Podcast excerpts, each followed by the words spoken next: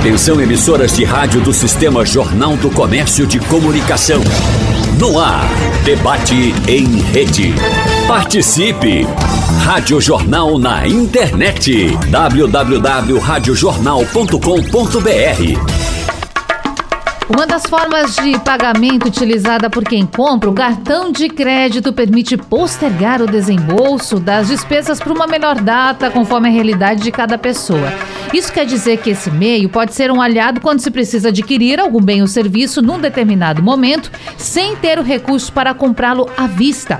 No debate de hoje, nós vamos falar com os nossos convidados para saber tudo sobre cartão de crédito. E entre as informações, parcelamentos, as novas regras dos juros no rotativo e você que está nos acompanhando aí, está enrolado com o cartão de crédito? Então fique ligado no nosso debate que nós vamos trazer muitas dicas para você aqui na Rádio Jornal.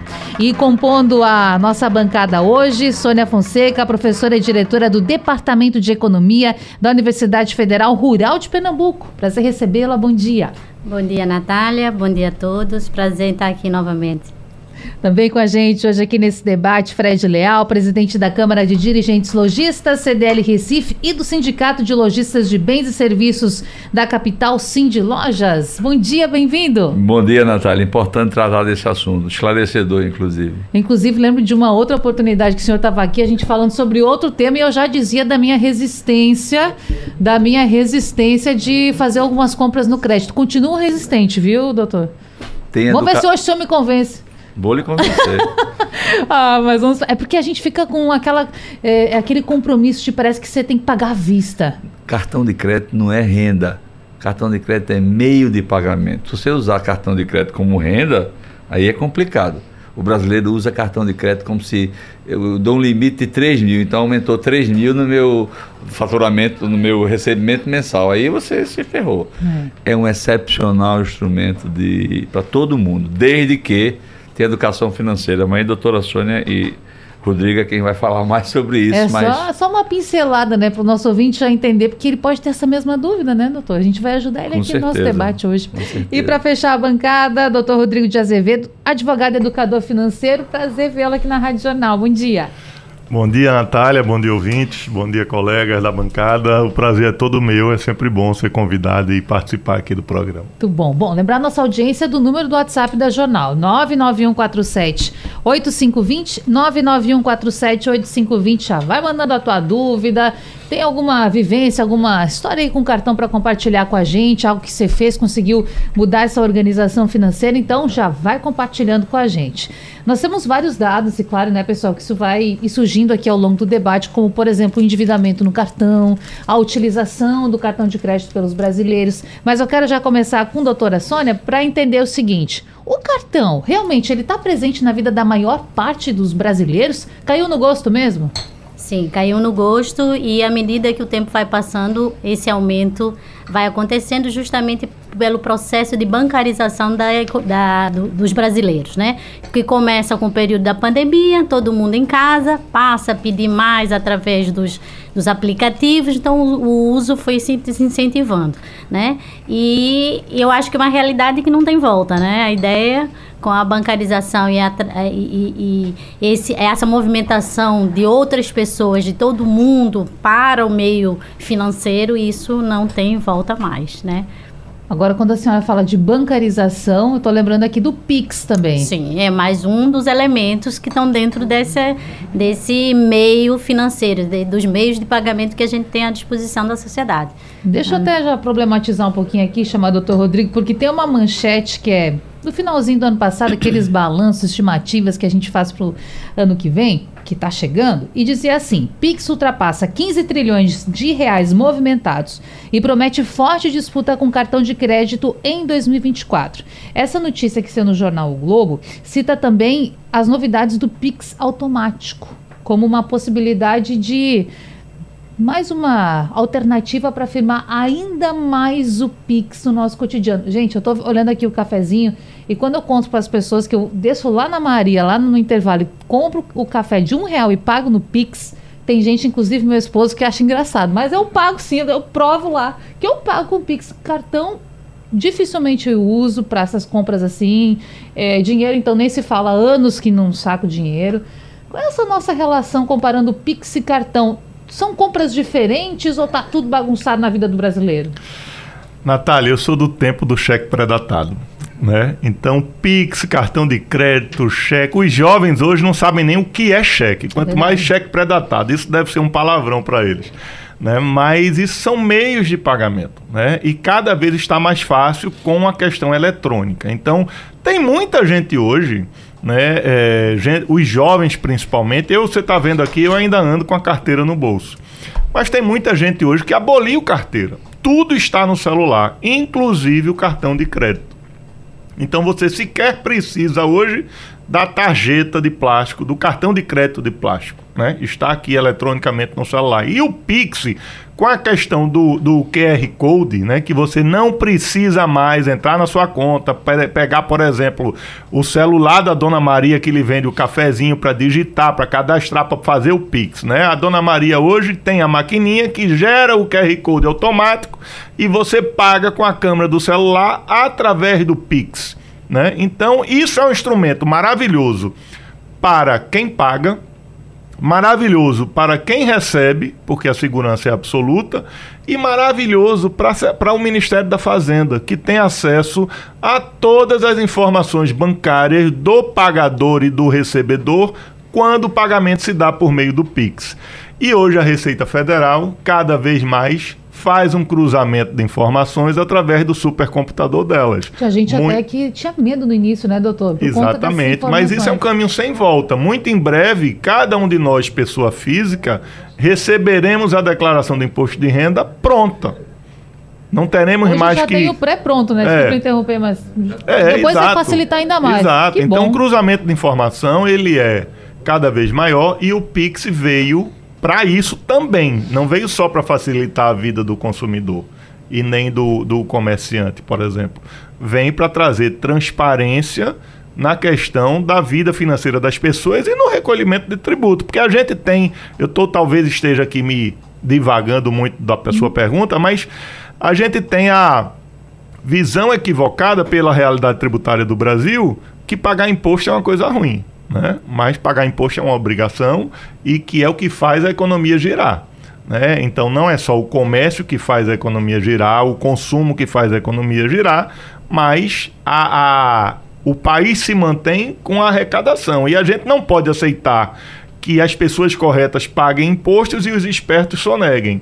Então esse cruzamento de informação é fundamental para tornar justo, justa a sociedade que a gente vive. Né? Bom, agora estou pensando que lá no governo federal eles sabem do cafezinho que eu tomo todo dia sabem, real. Sabem, pode Menino, ter certeza que sabem. Pensa uma pessoa que está no meu extrato Pix, que é a Maria. Um beijo para é. ela. Doutor Fred, eu queria assim que o senhor falasse para a gente algo, nos, porque as pessoas têm muita dúvida disso. Por exemplo, vou para o centro do Recife, estou precisando comprar uma roupa nova para criança, para o menino, agora vai começar a aula. Preciso comprar um tênis, uma mochila, algo, um artigo assim, ou outro produto que eu preciso. Só que essa, eu consegui um artigo lá num preço bom, 50 reais. É melhor eu pagar no Pix ou no crédito com cartão? Olha, aí depende de cada caso. Por exemplo, eu não uso Pix raramente. Eu é? pago tudo no cartão, tudo. Por quê? Porque eu faço parte, eu acho, de um, de um pequeno percentual que tem uma educação financeira, tem uma coisa, sou muito controlado e tal. Então, o primeiro ponto é o seguinte: eu queria mudar o seu botou aqui cartão de crédito, vilão ou aliado. É o nosso nosso Posso chamado. cortar o vilão? Não. Ele não. é um grande aliado. aliado. Ele é um grande aliado, porque ele é um meio de pagamento, Pode como o Rodrigo falou. Ele é um grande aliado. o vilão tá é em outras coisas, mas o cartão de crédito como meio de pagamento. Nós temos o sistema financeiro mais avançado do mundo. Eu acho que talvez a China, os países Singapura, mas nós estamos muito acima dos Estados Unidos, da Europa, muito além porque nós temos um sistema financeiro muito bom. Então, o cartão de crédito é um grande aliado. Agora, o que é que está faltando? Isso aí é uma coisa básica que a professora vai tratar. Educação financeira, pessoal. Que devia ser beabá quando a pessoa nasce, quando começa a ler, tem que ter educação financeira. Basicamente de quê? Orçamento, controle, poupança. Evidentemente que eu estou falando de um país que tem muitos problemas, né? A pessoa é uma desigualdade grande e a pessoa então não consegue segurar. Então, eu acho que o cartão, a gente tem que falar do cartão de crédito como ferramenta. Então ele é importantíssimo agora. Amigo, controle o cartão de crédito. A fatura vai Controle o vir. cartão de crédito. Porque ele vem. Se você tiver educação financeira, primeiro eu por exemplo, pago tudo em cartão de crédito. Por quê? Porque tem muita vantagem hoje. Você tem cashback, você tem. Você compra uma passagem de avião, por exemplo, pelo cartão de crédito, você tem um seguro automático, tem um monte de benefício. É evidente, não tem almoço de graça, tudo isso tem um retorno, né? É. Mas se você souber. Então o que eu acho é que o cartão de crédito é o, o, o vilão não é o cartão de crédito. O vilão são outras coisas. O vilão é o dono do cartão de crédito. É. O vilão é o sistema. Não, não, não. É o, é o sistema financeiro que consegue, a gente não sabe, cobrar 400 reais, 400% de juros. Pelo É. amor de Deus, que isso não tem na cabeça de ninguém. Agora, o comerciante, ele na realidade, o Rodrigo falou, ele tem um sistema de crédito que é automático. Antigamente tinha crediário, ele hoje bota o cartão e eu, eu só vou. Paga em 24, 48 vezes. Isso aí é um problema do varejista. Ele é que vai calcular.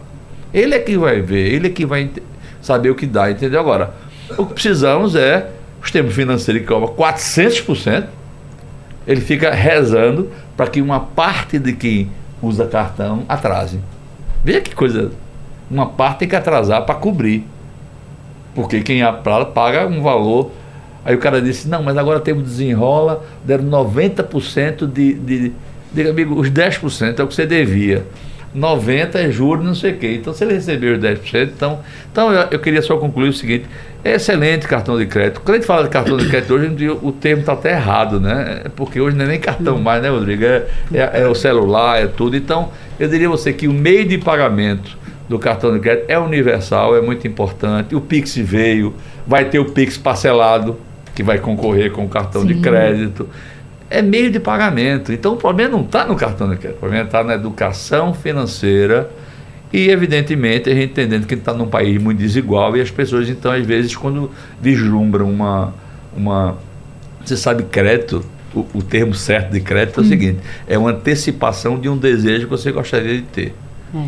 Quem é craque nisso é Eduardo Gianetto da Fonseca. Ele diz o seguinte: o crédito é um desejo. Se você não tiver aquele desejo, você poupa e compra mais na frente. Mas o desejo é tão grande que você antecipa a compra.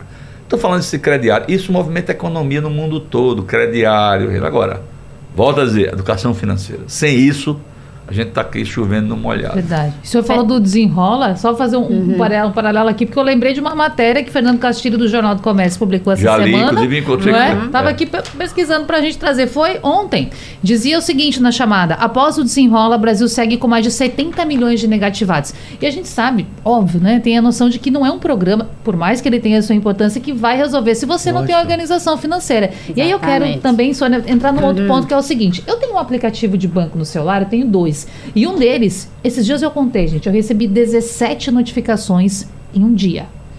E muitas delas é, você tem tal limite, pode pedir um empréstimo. Opa, seguro de automóvel, chega aqui, você tem facilidade. Se você não cuida, daqui a pouco está assinando algo. Então, Ou Bloqueia as seja, ou- notificações. ou olha, seja- ter que fazer. Ou seja, o, o problema é sempre quem está do outro lado, que tem que prestar atenção naquilo que está sendo Perfeito. enviado. E para isso você tem que ter educação financeira. Então, reforçando o que o meu colega aqui estava falando, realmente, o cartão de crédito é uma, um aliado da gente, né? Porque abre a possibilidade de você comprar algo, pagar depois, num vencimento sem juros, né? Possibilidade de você parcelar é, compras de alto valor. Então, se você imagina que a população brasileira, 38% ganha, de, de quem trabalha, ganha um salário mínimo, imagina como é que essa população compraria bens duráveis. Nunca. Então, a possibilidade de fazer isso é via cartão de crédito, né? Então, se, e se você e é mais grave ainda a situação. Se a gente pensar num, num aspecto maior em que você tem atrelado ao salário mínimo os benefícios, por exemplo, benefício de eh, prestação continuada, eh, seguro-desemprego, são todos atrelados ao salário mínimo. Então, se você colocar no cômputo, então você tem uma população muito maior que depende do salário mínimo. Então, para essa população, se não tiver cartão de crédito, não tem compras de uma geladeira, por exemplo. E muitas não vezes até o cabe alimento, dentro, né? Exatamente. At- Aí, é que- aí começa o problema. Porque já já que tem de umas contas, duráveis. exatamente. Vai para cartão de crédito, é, contas que não são recorrentes, Uhum. pagamento de luz, de água, de alimentação, Comida. é, com, é, é alimentação, né? Então é um aliado, né? Mas precisa ser, ser usado de forma adequada. Outra coisa importante que a gente pode olhar em relação ao cartão de crédito, né? possibilidade de você ter os benefícios, né? Você pode acumular pontos, né? Que pode ser transformado em milhas, pode ser transformados em produtos, você pode ter cashback e você pode também utilizar, por exemplo, a Nubank. A Nubank você paga pelo cartão de crédito e você pode antecipar a fatura e ter um desconto. Receber algo a partir daí. Ou seja, isso é ter educação financeira e usar esse instrumento a seu favor, né? Quando é que o cartão de crédito vira um problema? Quando as pessoas têm um descontrole financeiro e acham, como bem disse meu amigo aqui, que, que é, é, renda. É renda, mas né? cartão de crédito não é renda, né? Tem um limite e as pessoas adicionam ao seu salário esse limite. Aí é que mora o perigo. Agora deixa é. eu um complemento que é muito importante. Sim. Um dos grandes problemas, além do, do juro extorsivo, que é 400%, é um negócio é a distribuição absolutamente indiscriminada do cartão de crédito. Então, manda para cartão de crédito para quem tem um salário mínimo, manda A pessoa às vezes nem pede. Então, então o vilão, não é vilão, mas o sistema financeiro uhum. se beneficia disso. Manda para cartão de crédito para todo mundo, manda para 10. Né? Manda para 10. Se, se só dois ou três atrasarem, já ganhou. Então, a indiscriminação na, na, na, no crédito, não vai nem cartão de crédito, no crédito, esse é que é o problema. E aí o pessoal cobrando 400% ao ano de, de juros, agora parece que agora não vai poder mais, né? Agora parece que foi limitado. É. Mas ele limitado a 100%, é, 100% do rotativo. Não pode Mas pagar além do 100%, 100% do original. Né? Agora, é. tem um ouvinte aqui que é o Thiago Machado, ele mora na Ibiribeira, e ele relata um pouquinho aqui da situação dele com o cartão. Ele disse que tinha uma dívida em três cartões diferentes, no total de 7 mil reais. Em um, pagou tudo à vista, com um belo desconto. Nos outros dois, parcelou, pagou. Ele diz assim: tô limpo, não devo nada para banco. Agora, por que o banco não devolveu os meus cartões? E aí, doutor Rodrigo, ele tá querendo usar um cartão e tá sem. Então, Natália, o que acontece é o seguinte: não sei se foi o que aconteceu com esse rapaz, mas eu vou falar de forma Sim. geral aqui para tentar responder a pergunta dele. Quando você fica devendo a uma instituição financeira, e eu estou colocando, abrangendo a operadora do cartão de crédito, né, é, essa instituição financeira tem um cadastro próprio dela lá, interno. Tá? Então as pessoas, na maioria das pessoas, pensam que é o, o cadastro de negativação se dá só no SPC, no Serasa ou no Cadim. Isso não é verdade. Se eu devo a um banco, ainda que eu resolva posteriormente essa dívida, para o banco eu sou um cliente devedor. Ainda que não tenha mais a dívida. Mas o meu cadastro no banco não é um cadastro legal, não é um cadastro que o banco tenha interesse em me emprestar dinheiro novamente. Então, o que possivelmente está acontecendo com esse ouvinte é que naqueles bancos com os quais ele resolveu o problema de endividamento dele, ele está num cadastro, numa lista negra, vamos chamar assim, popularmente falando. Então, para esses três bancos, ou esses três cartões de crédito, que pode ser que sejam com o mesmo banco, né, ele não, não tenha um cadastro legal para conseguir novamente é crédito. É o cadastro positivo, né? né? É, exato. Então, oriento ele a procurar uma outra instituição financeira que este cadastro ele não é, não é, isso é um cadastro interno. O banco não pode comunicar aos outros bancos que aquele cliente devia a ele, se a dívida for só com ele, entendeu? Então, se ele não foi para o Serasa, para o SPC, ou se ele já não está mais no Serasa, no SPC, ele pode procurar outra instituição financeira para tentar, na outra instituição financeira, abrir uma conta, criar crédito e voltar a ter a ferramenta do cartão de crédito. Eu queria, se vocês me permitirem, gerar uma polêmica aqui, né, com relação ao que a colega Sônia e o colega Fred falou, né? É, não é propaganda, até porque eu não faço mais parte, mas só para historiar o porquê que eu vou dizer isso. Lá em 2010, aproximadamente, eu, mais minha esposa e um sócio trouxemos para Pernambuco a primeira franquia de educação financeira do Nordeste.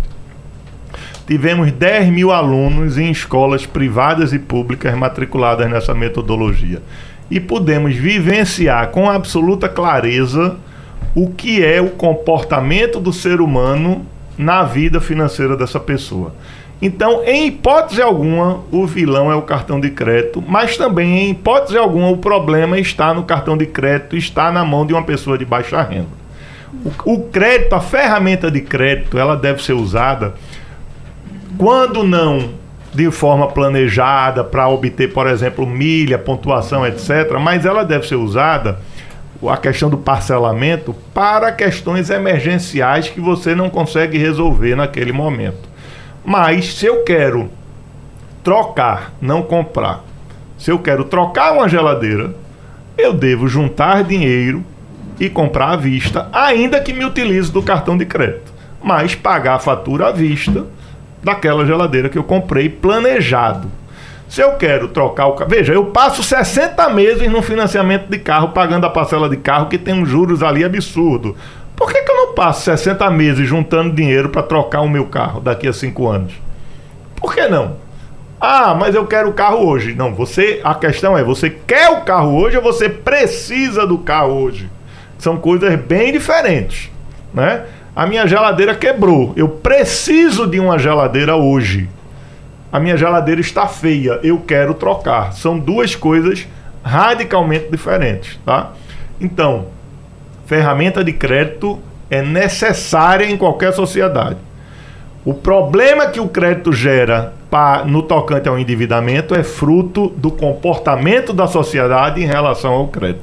Então, quando a gente falar do problema do endividamento do cartão de crédito, o problema está primeiro no dono do cartão de crédito. Perfeito. Exato. Segundo, nos juros do cartão de crédito. É, que vem em segundo plano. Com o que for. Né? É.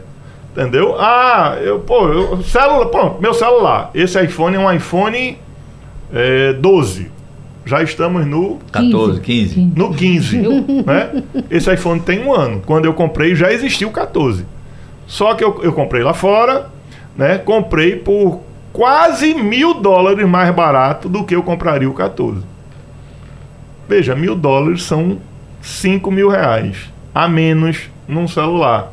Por que, que eu iria comprar o 14 se isso aqui faz a mesma coisa que o 14 é. faz? Exatamente. Né? Então é aquela história do, do problema no desejo de consumo. É você que é o problema, não é o cartão de crédito Perfeito, que é o problema. É exato, exato. Entendeu? Isso é, o é desejo verdade. de antecipação. E aí eu, eu trago um exemplo claro aqui. Tem três pessoas. Não sei se eu vou gerar um desconforto em vocês.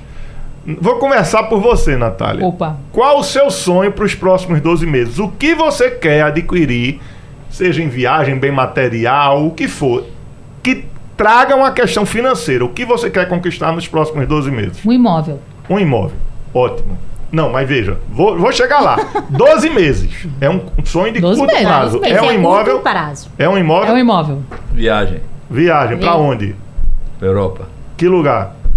Ah, tá tudo marcado. já tá tudo marcado. Tudo marcado. Já sabe quanto custa? Quanto custa, já tá no Ótimo. cartão de crédito, Sonha. já tá em tudo. O meu também é uma viagem para Portugal, já tá Pronto. tá tudo marcado para o mês que vem. Para ano que vem. exemplos Eles maravilhosos. Bem Os três do que eu. Os três. Você também quer uma coisa. Mas vou chegar lá. É. Os é. três têm ah, isso resolvido, certeza. ou seja, já sabe quanto custa, já sabe quando querem ir já sabem quanto precisam juntar para realizar esse sonho. Exatamente. Só que a maioria das pessoas que você pergunta fala, ah, não sei. Ou seja, as pessoas vivem no dia a dia sem um projeto de conquista. Unicidade também, né, Rodrigo? A unicidade é muito grande Exato. às vezes. Quer dizer, a gente tem uma coisa desigual, então o sujeito é bombardeado pelo Exatamente. desejo de ter. Aí se você não E aí vive... ele não consegue se controlar. Não, né? Fred, e aí é essa questão. Se você não tem uma prioridade de consumo Lógico. projetada, o anúncio do consumo de hoje você vai ceder. Né? Porque é legal ter um iPhone 15. É. Né? Mas eu não quero o iPhone 15 porque esse me satisfaz e eu tenho um projeto mais importante do que ter um iPhone 15 no bolso. Você não acha que não, tudo é se resume em educação financeira? Não, claro, educação financeira. É isso. Mas veja, mas veja. Ter um esse... projeto e priorizar o projeto é educação financeira. Isso. Porque você é prioriza é o seu projeto. Agora, a gente eu tá... entendo, Rodrigo, mas é, repara que isso é uma realidade que, é, que não é comum a todos. Você, aí você Pronto. pensa tudo bem, nós temos algum nível de educação financeira aqui, temos esse entendimento. Mas quando você pega pessoas que ganham um salário mínimo, não, claro. aí muda. Por claro isso que a gente está pensando em cartão como sendo um aliado dessas pessoas. Claro. Porque eu não consigo imaginar. É claro, o melhor dos mundos é: quero uma geladeira. Enquanto a minha está funcionando, planejo a compra da minha nova geladeira. Realmente você tem razão, ela em termos de urgência não tem o que fazer. A geladeira é preciso, compra-se uma geladeira e pronto, né? Então, o melhor dos mundos realmente é fazer um planejamento antes. Né? E para você fazer um planejamento, você tem que ter bem claro como está o seu orçamento. Tem que ter detalhado todos os seus custos, todas as suas receitas. Você tem que criar na sua cabeça um planejamento de curto, médio e longo prazo. Né? Pegar os seus 100% da sua receita e dividir 50% para pagar as contas diárias, né? Luz, água, alimentação pegar 20% para investimentos e dentro desse investimento vem o que o Rodrigo falou, aí você coloca os seus, seus, as suas prioridades. Curto prazo, uma viagem, né? Ou um uma viagem para lazer, uma viagem de intercâmbio para cursar inglês, alguma coisa do gênero. Médio e longo prazo, aí a sua casa, né? Que não é bem de curto prazo, é mais de médio e longo prazo, que precisa de um, de um conhecimento maior, porque aí você vai precisar fazer investimentos que não é só é, é, comprar um tesouro direto, entender um pouquinho mais de fundo imobiliário, né? Comprar ações. Então você precisaria de um, de um nível de conhecimento maior, mas nada impede que você também possa fazer. E ter os seus 30%, tá, a verdade da gente também não pode ser só é, pagar contas, né? É, e ter uns 30% para aqueles desejos, desejos imediatos, por exemplo. Quero assistir, ter Netflix na minha casa, né? Então, ter 30% da sua renda para ter um Netflix ou para ter um jantar ah, num restaurante mais chique uma vez por mês, né? Então tá nesses 30%. Se você consegue dividir o seu orçamento dessa forma, realmente você consegue é, planejar, como o Rodrigo bem disse, esses gastos. Mas ele tá certo. O melhor dos mundos é não precisar usar cartão. E lembrar, cartão de crédito, por mais que se diga, não tem juros, não é verdade. Mesmo que você chegue para comprar e o, o varejista disser para você, divida em 10 vezes sem juros, não é verdade. É. E eu vou dizer por que, que não é verdade. Por Porque esse varejista, quando ele faz isso, ele chega para quem é credora do cartão, ou a, a, a chamada maquininha ou os bancos, uhum. ele vai antecipar esse valor do recebimento. Você vai me pagar em 10 vezes, digamos que você me deve 100 você dividiu em 10 vezes, né? Você vai me dar 10, 10, 10, 10. O que, que ele está fazendo? Ele está passando risco para o banco de receber esses 10, 10, 10 por 10 meses. Mas ele recebe de forma imediata. Então ele antecipa. O banco, tá, o banco olha do ponto de vista dele. Você está querendo o dinheiro agora e está passando para mim um risco. Então eu não vou te passar assim, os 100 reais. Eu vou passar um valor menor. Então não existe juro zero, certo? que é importante. Por isso que ah, você fez uma pergunta ao Fred, é melhor pagar à vista ou é melhor pagar no cartão? À vista é melhor se você é, tiver o dinheiro. Uhum. Se você puder negociar, negociar um desconto, desconto lógico, é melhor, é. certo? Então, por exemplo, é um cálculo bem simples. Agora a gente vai ter IPVA no início do, do, do ano, né, para pagar. Digamos que você tem um IPVA de dois mil reais para pagar né? E o IPVA vai ter um desconto de 7%, se eu não estou enganada, né? 7% se você pagar à vista. 7% de dois mil reais vai dar mais ou menos 140 reais, né?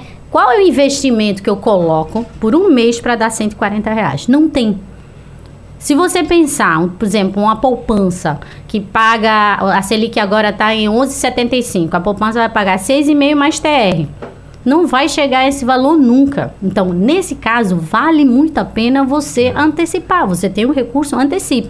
Né? Uhum. E procure sempre ah, nas opções. Se você, por isso que você tem que ter educação financeira para você poder ter opção. Porque o que leva você a usar o cartão antes é a falta de informação, mas também a falta de opção. Verdade. Né? Agora, é, eu queria só é, uma coisa que é importante, Sim. viu? Eu concordo plenamente. Você vai, a gente vai rodar aqui o tempo todinho e vai cair sempre em educação financeira. Mas você veja, é, cartão na Europa, nos Estados Unidos, não tem nada a ver com cartão daqui, viu? Ninguém compra roupa nos Estados Unidos em 10 vezes sem juros. Ninguém compra. Então é muito diferente. Aí você vai dizer, por quê? Eu acho, é evidente, estou falando análise muito superficial. Eu acho que, primeiro, que a gente tem um sistema financeiro absolutamente de top. A gente está então a gente tem sistemas que você pode é, jogar com isso. Uhum. Segundo, você tem uma, uma necessidade, uma desigualdade de gente que precisa. Então o sistema financeiro se aproveita. É, é a mesma coisa, eu, eu sou um radical contra empréstimo em folha. Eu sou radical. Eu, ah, mas é bom o comércio. Não, não, eu sou radical. É uma questão, eu sou Mas, radical. Fred, porque eu em acho que aquilo é um relação- absurdo. Um absurdo. Porque dizem, não, mas o juro é menor. Não, não, não é Ma- menor. Mas, Fred, se você me permite, em relação aos outros, aos outros países, o que encarece no nosso caso é ter um terceiro agente no meio. Quando É. você está nos Estados Unidos, o empréstimo é com o banco. Você É, tem claramente, você, você, sabe cartão, você não claramente. chega- Mas você não Isso- compra roupa com cartão é em verdade. 10 vezes. Mas você tem Porém, claramente. O, você, só um segundinho. Você sabe exatamente o que você vai pagar. Qual o problema do nosso? O nosso você tem você, agente, o banco de um lado, né? E o varejista, que vai pegar o quê? As maquinetas. Olha quantos agentes eu tenho. Cada um quer a sua parcela no, no processo. É Não, isso que encarece. financeiro, Porque, né? veja, você pegou, você foi lá no varejista, comprou. O varejista, como forma dele ter mais vendas, vai usar desse, desse, desse instrumento para vender. Como é que ele faz? Ele divide, né? Ele divide junto a quem? A um operador de cartão, Sim. né? Só que ele vai, ele vai dividir junto um operador de cartão, mas o, o, o- o que você recebe em termos de antecipação é junto a um banco.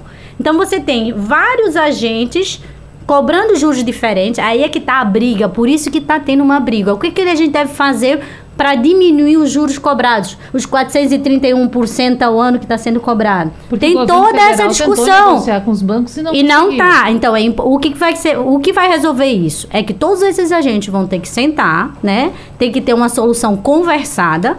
Para que realmente se resolva. Porque o grande problema que a gente tem é que quando você cai no rotativo, o que que é o rotativo?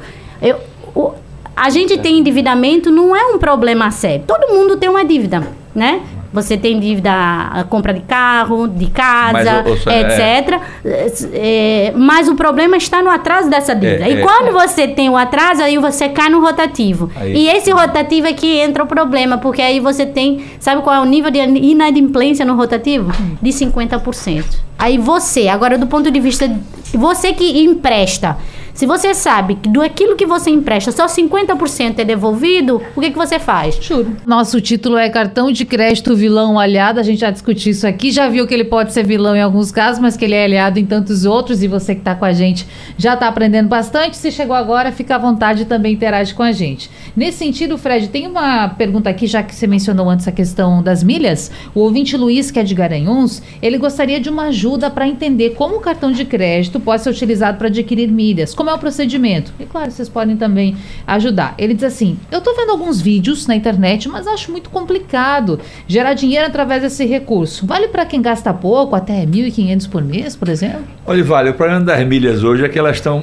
As, as companhias de habitação, por exemplo, antigamente você com 10 mil milhas você ia a São Paulo e voltava. Hoje uma perna de milha é 50 mil. Ou seja, não tem almoço de graça. Isso faz parte um sistema financeiro. O caso dele, ele procura o cartão dele que deve ter regras. Nem todo cartão tem milha. Por exemplo, eu hoje não quero nenhum cartão de milha. Eu quero cartão de cashback. É uma opção minha, certo? Então ele procura o cartão dele e vê benefícios. Outra coisa, esses benefícios tem vários. Ele tem que ver qual é o que se adequa mais a ele, entendeu? Por exemplo, no meu caso, meu cartão, quando eu pago minha passagem com ele, eu tenho um seguro internacional. Aí eu optei por isso. Então tem que ver. No caso dele, orientação, procure o cartão de crédito e veja quais são os benefícios que ele tem. Apesar de que, quando você tem um, cartão de crédito com limite muito baixo, possivelmente ele deve ter muito poucos benefícios, né? Mas tem que analisar, tem Falar que ver, tem que ver com, a- com- o cartão de crédito, ver quais são os benefícios que eu tenho. Ele consegue fazer isso e aí, a partir daí, ele analisa qual é a melhor situação para ele. Perfeito. Sônia, a gente falou bastante, falamos aqui dos nossos sonhos, nossos desejos. Aliás, o doutor Rodrigo não falou, né? Só botou a gente na roda, né? isso. Depois ele fala. Mas claro que tem aquela nossa audiência que tem outros sonhos, como por exemplo, trocar de geladeira, que já falamos aqui. Cada um dentro da sua realidade aqui, nós estamos falando para todos, só fazer esse, esse destaque. E eu quero entrar em outro ponto agora, que é o pagamento mínimo da fatura. Ah, Quando você usa o cartão, e aí vem lá, fatura 700 reais, mas você pode pagar 100. E aí, é bom fazer isso ou não? Não, aí agora você chamou o outro lado do cartão de crédito, que é o vilão, né? Porque na hora que você pega a sua fatura e não paga ele por completo no vencimento, que seria adequado, porque você não tem juros, quando você paga uma parte, a outra parte virá no próximo mês, acrescido dos juros, além das suas contas normais que você acumula no cartão. Né? E é isso aí que a gente entra no tal chamado crédito rotativo, né? Que até pouco tempo, até um ano passado, estava rodando por faixa de 431% ao ano. Então, um nível de juros de mais de 15% ao mês. É muito alto. Na inflação né? de 20%. É, e, e é estrondoso, não- é fora da realidade, né? Qual o grande problema? Quando você paga um mínimo, Agora, a partir de 2 de janeiro, né, a- tem uma nova lei de que, que você, se você não pagar até o vencimento da próxima fatura, você, a, a sua dívida não pode aumentar 100%. Digamos que você tem uma dívida de 100 reais. Ah, se você passar essa dívida até o próximo vencimento, ele não pode ultrapassar a 200 reais, né? É, isso vai ser um facilitador, sim, mas eu vejo um problema mais no futuro. Qual? É, o problema no futuro é a questão do crédito. Os bancos, a gente olha do ponto de vista do consumidor, mas tem o outro ponto de vista que é aquele que oferta o crédito, que são os bancos e as financeiras. Né? Se você chega, é, digamos que você seja um vendedor de algum produto, tem na sua prateleira, e alguém chega para você e diz: Olha, você não pode aumentar o preço daquele produto. Porque qual a tendência a longo prazo? Aquele produto vai sumir do mercado né? Que é o que a gente vê, por exemplo, na Argentina. Você vê os, os produtos, a, a gente teve aqui no Brasil, né? Não teve uma época que os preços ficavam sendo remarcados e o governo teve lá, e, a- colocou a imposição de que ninguém pode mais colocar, o, eh, deixar o preço subir além daquele valor. Os produtos vão sair da prateleira e o que vai acontecer, o mercado paralelo acaba fazendo essa função. Né? Então, isso pode ser um problema para o consumidor mais na frente, que é a disponibilidade de crédito quando a gente se limita. Então, por isso é importante que esses agentes que estão no mercado financeiro sentem para conversar sobre coordenação do governo para se chegar a uma decisão que não seja a imposição de parcelamento com juros fixados, né? Porque a gente sabe que todo parcelamento tem juros, né? A imposição de número de parcelas limites, que é o que está se também pensando como alternativa para diminuir os juros, né? Então, tudo isso tem que ser conversado para que no final das contas a gente sabe que quem paga sempre somos nós os consumidores, né? Para que esse o consumidor seja o protegido nessa relação toda. Rotativo do cartão, a gente tá falando sobre isso. Você assistiu tanta notícia na televisão, escutou tanta radional sobre isso, entrou em vigor, então fica atento que a explicação tá É, mas aqui. eu queria só dar um Sim. complemento. Tudo que ela está dizendo concordo 100%, só que na hora em que você não paga o cartão, tem duas hipóteses. Hum. Ou você não planejou, aí volta a educação financeira, o planejamento e coisa, ou você teve uma intercorrência, pode acontecer, Claro. né? Se acontecer alguma coisa aí, essa pessoa tem que usar todas as armas que ela tem para cumprir. Sei lá, doença, enfim, aí não quer. Agora, vamos imaginar que não tenha tido isso. Volta a educação financeira. Ela devia saber que no dia tal ela tinha que pagar isso. Se ela não tem o dinheiro para pagar, ela faltou o planejamento dela. Então volta o planejamento. E aí, quando ela entra no rotativo, é como diz um amigo, caixão em vela preta, né? Porque não tem jeito. Rotativo é um absurdo. Porque aí, veja bem, o comércio é bom, é péssimo, sabe por quê? Porque esse dinheiro todinho vai para o sistema financeiro. Não vai para o varejista. Tá entendendo? Porque o varejo entende, o varejo quer vender e quer receber. Ponto. Ele quer. Dentro da margem de lucro dele, se ele bota sem juro, coisa, ele, ele bota as regras dele. Agora ele quer vender e receber. Então, para o varejo, o planejamento financeiro é fundamental. Inadimplência, o desenrola eu queria dar um dado para você, Sim. de Fernando Castilho, que eu li hoje. coisa. Sabe o que ele disse? Todo mundo que entrou no desenrola voltou no mês seguinte. Mas é lógico, porque o desenrola não ia desenrolar nada. Porque o que, o que desenrola é educação. Volta a mesmo tema da educação financeira, saber. E aí tem uma negociação. Mas o desenrola, ele disse hoje claramente que vai- voltou todo mundo. Quer dizer, voltou todo mundo. Uma parte parcela. grande voltou. E eu tive uma pesquisa do SPC, que nós estamos Uhum. fazendo uma gestão do SPC em Pernambuco, que voltou mais de 50%. É? Voltou. Voltou, eu tenho uma pesquisa É, aqui. voltou, né? voltou, voltou, mas assim, a situação financeira do país tem melhorado, tá? Sim, é isso, o nível é. de endividamento tem Diminuiu. melhorado, diminuiu. O nível de dívidas atrasadas também diminuiu, né? E, a, e também diminuiu o, aquelas famílias, percentual de famílias com é, que não tem condições de pagar. Entendi. Né? Tem o conta, não tem como pagar. É, não tem como pagar. Então isso vem melhorando. E vem melhorando por quê? Primeiro que a gente está tendo um, um, uma melhora no mercado de trabalho como um todo, né? Então o mercado de trabalho, a, a, se eu olho dois indicadores importantes do mercado de trabalho, que a taxa de desemprego está em 7,7%, ou seja, um dos mais baixos há muito tempo. O rendimento médio do, dos trabalhadores aumentou. Uhum. Então isso ajuda bastante nesse ponto. Tem o programa Desenrola, Desenrola que o quê?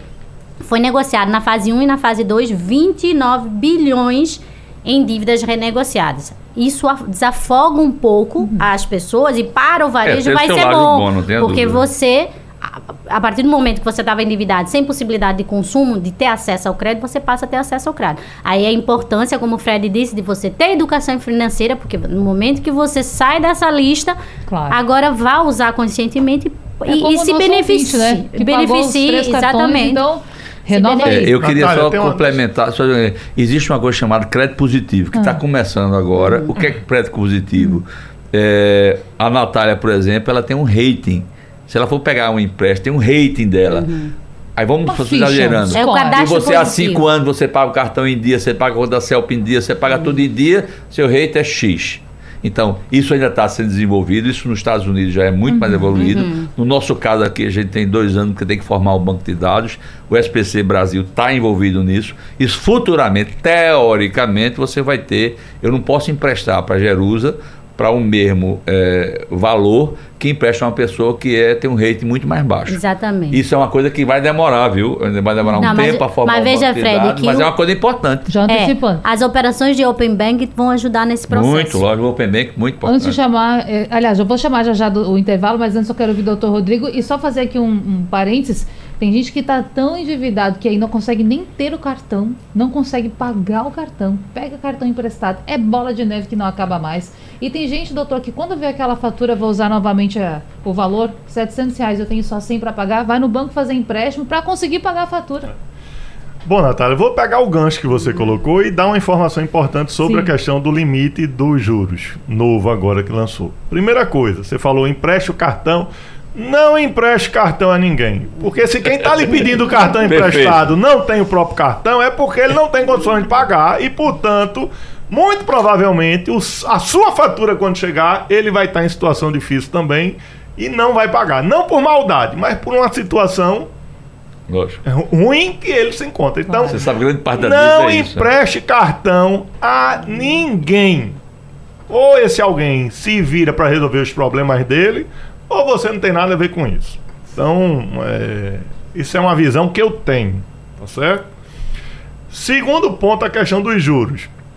A gente falou, a, mí a mídia noticiou aí em larga escala, mas não foi destacado aqui um ponto. Essa regra do limite do endividamento está em 100% do valor original da dívida, a título de juros, juros de mora, taxa do que for, enfim, todos os encargos do, decorrentes do endividamento não pode passar o valor original da dívida. Porém, só vale para quem entrar no rotativo agora.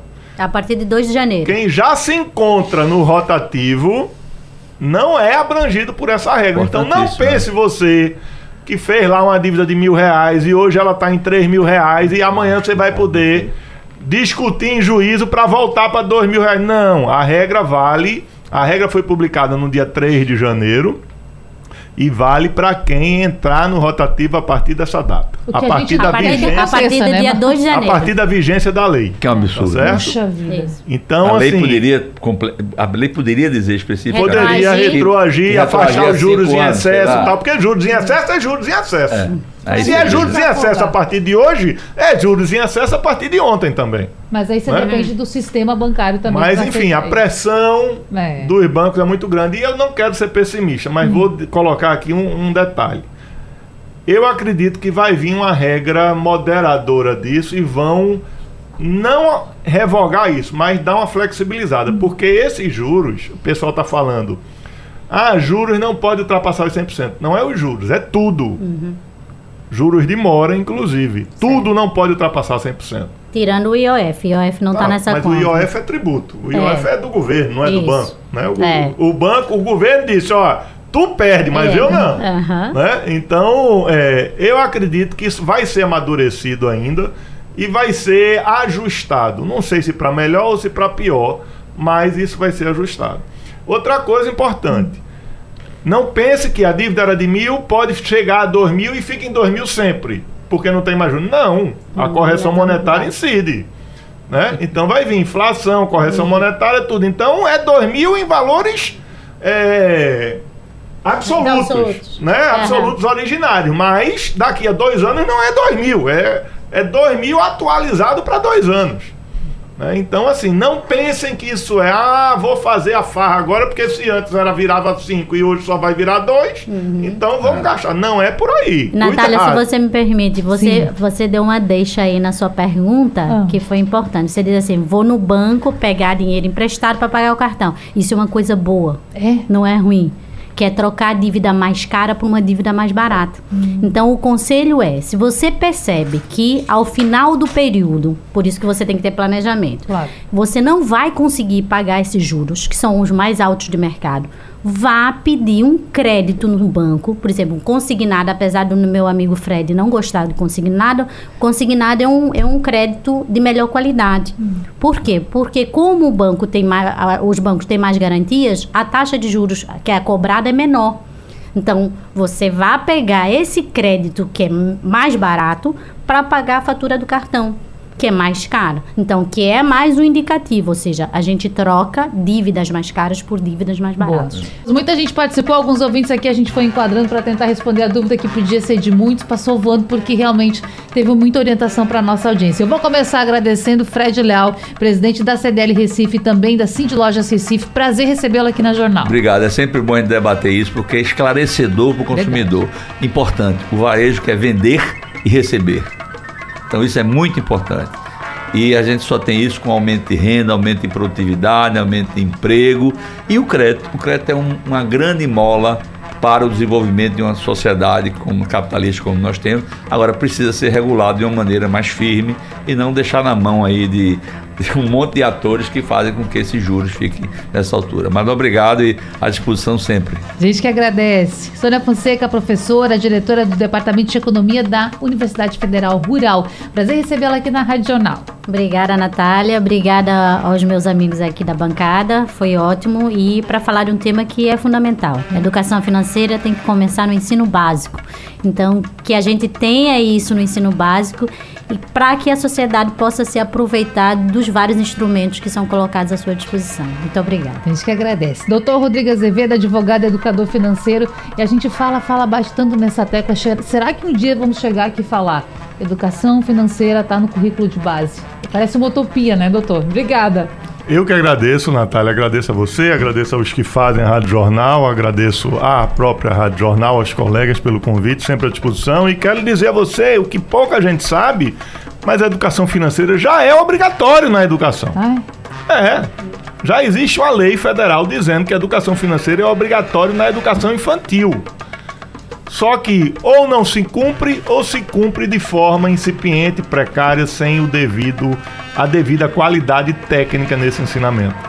Mas acho que espero ter contribuído com os ouvintes e sempre à disposição. prazer a gente recebê-los. Esse debate fica salvo depois lá no site da Rádio Jornal, na aba de podcast, para você ouvir quantas vezes quiser, extrair dicas e mudar a sua vida financeira e essas- esse seu relacionamento com o cartão, que ele possa deixar de ser vilão para ser aliado. É isso, né? Amanhã a gente se encontra de novo. Até lá. Sugestão ou comentário sobre o programa que você acaba de ouvir, envie para o nosso WhatsApp 99147 8520.